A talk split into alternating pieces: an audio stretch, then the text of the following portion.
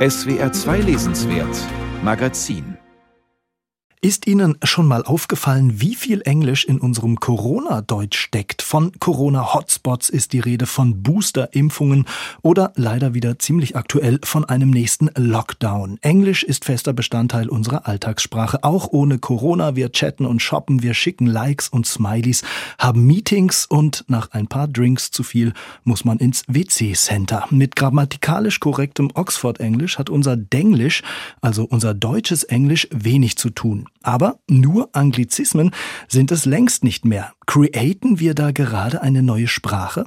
Der Journalist Peter Littger beschäftigt sich schon lange mit unserem Englisch oder mit dem, was wir für Englisch halten. Hello in the Round heißt sein neues Buch, der Trouble mit unserem Englisch und wie man ihn shootet. Frei nach Lothar Matthäus, Herr Littger, I hope we have a little bit lucky und die Leitung steht. Hallo.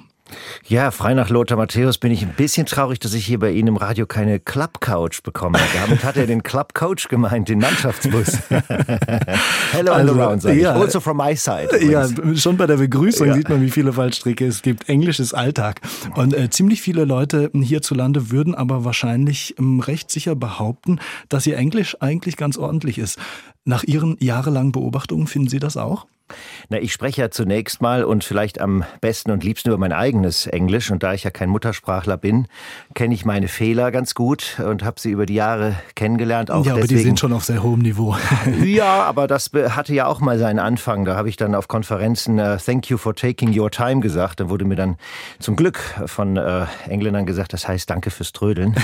äh, anstatt oder statt äh, Thank you for taking the time. Natürlich habe ich mich selbst auch gesteigert. Wir haben uns alle gesteigert. Das Englisch äh, der Deutschen oder der deutschsprachigen Menschen, zum Beispiel denke ich auch an die Schweizer, äh, ist schon sehr gut. Äh, aber weil es eben so gut ist, sind auch die Erwartungen sehr, sehr hoch. Ich habe dafür immer dieses Beispiel des Chefarztes in Göttingen, äh, der wirklich sehr gut, nicht nur passabel, sehr gut Englisch ja. spricht, aber jahrelang äh, zu englischsprachigen Patienten oder Besuchern von Patienten gesagt hat, now let's go to the station.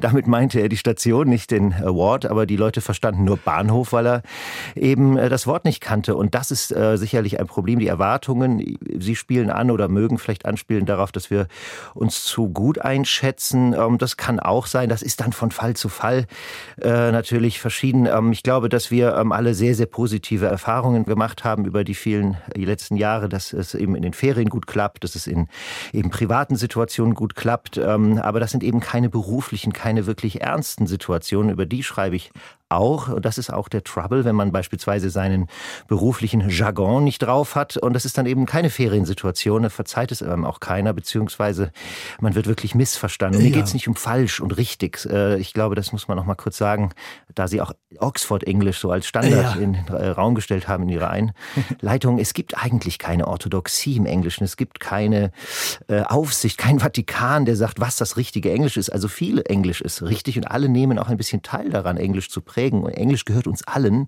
Es gehört schon lange nicht mehr nur den Briten. Aber äh, es geht mir darum, über die Missverständnisse oder auch manchmal über die Dinge, die gar nicht gehen, ja. äh, die man wirklich besser sa also nicht sagen sollte, äh, zu schreiben und zu, äh, zu berichten. Auf zu die, warnen auch. Ja, ja, und auf die Berufswelt, da, da, da kommen wir gleich auch noch mal ein mhm. bisschen ähm, ausführlicher zu sprechen. Es gibt ja aber doch irgendwie eine ganz eindrückliche Beziehung gerade zwischen Deutschem und Englischem. Gibt diese famosen 1 zu 1 Übersetzungen. Sie hatten ja selber gerade ein Beispiel genannt.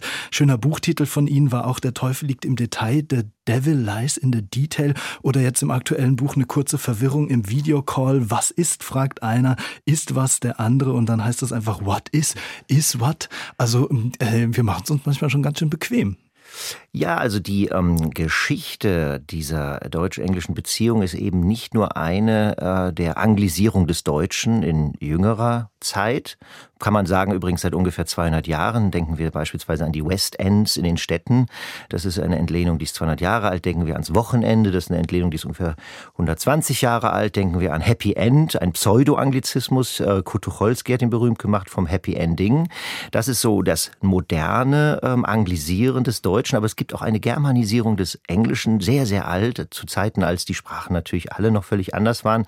Und daher kommt dann eben Mother, Father, Garden, House, Beginning, Ending, das sind Wörter, die sind uns ganz vertraut. Word selbst, ja. Mhm. Und äh, diese Ähnlichkeit hat uns überhaupt erst ermöglicht, äh, übrigens auch Norwegern und, und Niederländern, allen westgermanischen Sprachverwandten, äh, überhaupt diese Wortspiele, diese Sprachspiele hätte äh, Wittgenstein sie vielleicht genannt, zu machen, ja, hang it up, uh, can I become a water, äh, English for Runaways, Otto, Otto Walkes. Das sind nicht ja. nur Späße, die albern sind und mittlerweile auch ein bisschen abgestanden, finde ich mhm. oft, aber sie sind Sprachspiele und damit haben wir uns wie Kinder, die reimen und dichten und obla die, obla da der Beatles äh, und auch Monty Python umgekehrt, wir in Bavaria, wo die Bäume, die Berge aus dem Boden wachsen.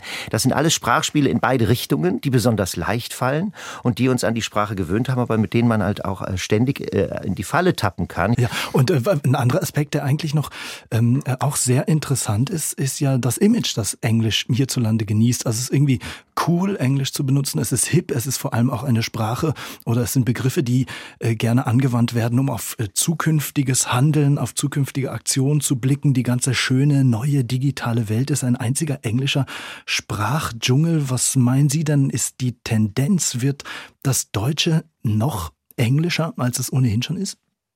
Also zunächst fällt mir, wenn Sie das so ähm, sagen, die FDP ein als Partei, die ich längst die Freie Denglische Partei nenne, die, und das ist wirklich bemerkenswert und auch eine sehr ernste Sache, ja. in ihrem Wahlprogramm die allermeisten Anglizismen verwendet, was überhaupt kein Zufall ist, weil es ist ähm, oft die Partei ja auch der etwas privilegierteren, der Leute, die international tätig sind, die eben damit, würde ich sagen, auch einen gewissen Mindset zumindest schaffen will, aber pseudo-englische Begriffe benutzt, die in der englischsprachigen Welt niemand verstehen würde. Haben Sie auch im neuen Koalitionsvertrag ja. was schon entdeckt? Diese naja, Woche? das Top, mhm. äh, nein, also ich kenne es aus den Parteiprogrammen, die ich mir noch an, genau angesehen habe, wo die FDP und alle natürlich vom Ehegattensplitting, was ja, was ja in Frage gestellt wird, ich weiß nicht, wie das jetzt im Koalitionsvertrag gehandhabt wird, aber äh, Minijob ist auch so ein Wort oder, oder Top-Sharing, sagt die FDP und meint damit, äh, Job-Sharing für Führungskräfte klingt aber, als wolle man sein Oberteil mit anderen tauschen. äh, ja. So, und es ist eben tatsächlich äh, so, dass Englisch äh, ein, gewissen, ein gewisses Sign Signaling, sagt man ja auch, darstellt. Hier, ich bin äh, einerseits sehr ähm, beschlagen mit den, mit den neuesten Begriffen. Ja, es gibt ja auch ständig neue Definitionen unserer, unserer Gesellschaft auf Englisch. Englisch zum Beispiel gerade gehört, dieses Catcalling, also wenn man äh, anzügliche Bilder und, und Nachrichten an Menschen schickt, die das nicht hören und sehen wollen, das nennt man Catcalling. Das ist ein neuer Begriff, Dooring, wenn man die Tür aufmacht, ein Fahrradfahrer dagegen fährt. Und das muss man dann wissen, wenn andere das benutzen. Also englische Wörter gehören eben zu dem, was die Soziologen die Anschlussfähigkeit genannt haben. Und das betrifft extrem viele Lebensbereiche. Ich selbst war ja an Corona, an der britischen Variante, äh, erkrankt und hatte ein Symptom, das ich auf keiner deutschen Seite gefunden gefunden habe. Ich musste und konnte natürlich auf Englisch suchen, habe es dann in den USA gefunden. Ich hatte so das Gefühl eines ständigen Sonnenbrands auf, der, äh, auf meinem Körper. Das äh, war nur für mich in der englischen Sprache zu finden. Also Sie haben das in dem Bereich, ja. Wenn Sie fragen, wie sich die deutsche Sprache entwickelt, würde ich schon sehr vorsichtig, bin kein Linguist, aber doch sagen wollen, ich decke Aspekte einer hybriden Sprache. Das ist nicht nur die Entlehnung von Wörtern, das haben wir natürlich auch schon mit allen anderen Sprachen gehabt, äh, dass man Kaffee mit Akzent schreibt, ja, oder so, sondern es ist auch die Entlehnung von etwas, das ich die Logik des Englischen nenne. Und das sind zum Beispiel diese Gerundiv und gleichzeitig Partizipbegriffe wie auf ing. Und die Grünen haben das sehr viel in ihrem Parteiprogramm, also die haben das Policy Making schon sehr ja. aufgesogen. Und das ist eben internationaler Politikjargon, äh, der diese Anschlussfähigkeit an, äh, in dieser wirklich auch wichtigen Dimension herstellt, wo wir ja sehr viel auch gerade über Krise und Veränderung von Gesellschaft diskutieren, das ist ab einem, ich würde sagen, frühen Punkt mittlerweile Englisch und es fließt umgekehrt in unsere Sprache, die ja, die hybride Formen annimmt. Das will ich mal als These so in den Raum stellen. Ich habe aber in dem Buch jetzt viel praktischer, viel, viel äh, nutzwertiger, wie man sagt, äh, einfach die Situationen nochmal aufgeschrieben. Ja, darauf wollte ich gerade hinausgehen, genau. Entschuldigung, dass ich es unterbreche. Also ja, ja. dieses Hybride der, mhm. der neuen Sprache, dieser Kombination aus Englischem und äh, Deutschen, das hört man ja einerseits Ihnen jetzt sehr schön an, man liest es Ihnen auch sehr äh, schön an im Buch, ähm, aber neben diesen Beschreibungen, auch linguistischen Ausführungen, ist es sehr alltagsnah. Sie machen Reisen, Beobachtungen. Sie geben auch ganz praktische Tipps vielleicht zum Ende unseres Gesprächs nochmal, wenn wir jetzt alle wieder unsere Meetings oder berüchtigten Zoom-Partys im Homeoffice feiern. Was raten Sie für den möglichst stolperfreien Videocall? Darüber schreibe ich ja auch immer wieder regelmäßig in meiner Kolumne Der denglische Patient. Man kann das auch äh, bei Twitter, der denglische Patient zum Beispiel finden, dass ich warne einmal zum Beispiel vor natürlich den falschen und den super falschen Freunden. Das sind Begriffe, die man ähm, für Englisch hält, ähm, die es entweder gibt, das berühmte Beispiel pregnant, ja, das ist halt natürlich nicht äh, schwanger äh, bei, äh, bei uns, aber im Englischen, oder die super falschen Freunde sind Begriffe, die man nur für Englisch hält, Ischias, ja, oder äh, eklatant und Manko, die gibt es gar nicht, aber weil wir so einen Fremdwort-Tick im Deutschen ja auch manchmal haben, denken wir, wir können die einfach übersetzen. Das ist zum Beispiel auch das Wort Niveau oder das Wort souverän. Das war aber souverän und das habe ich zum Beispiel gerade in meiner Kolumne erklärt. Man sagt dann commanding oder man muss eben auf die Situation angemessen äh, das richtige richtige ähm, oder passende Wort verwenden.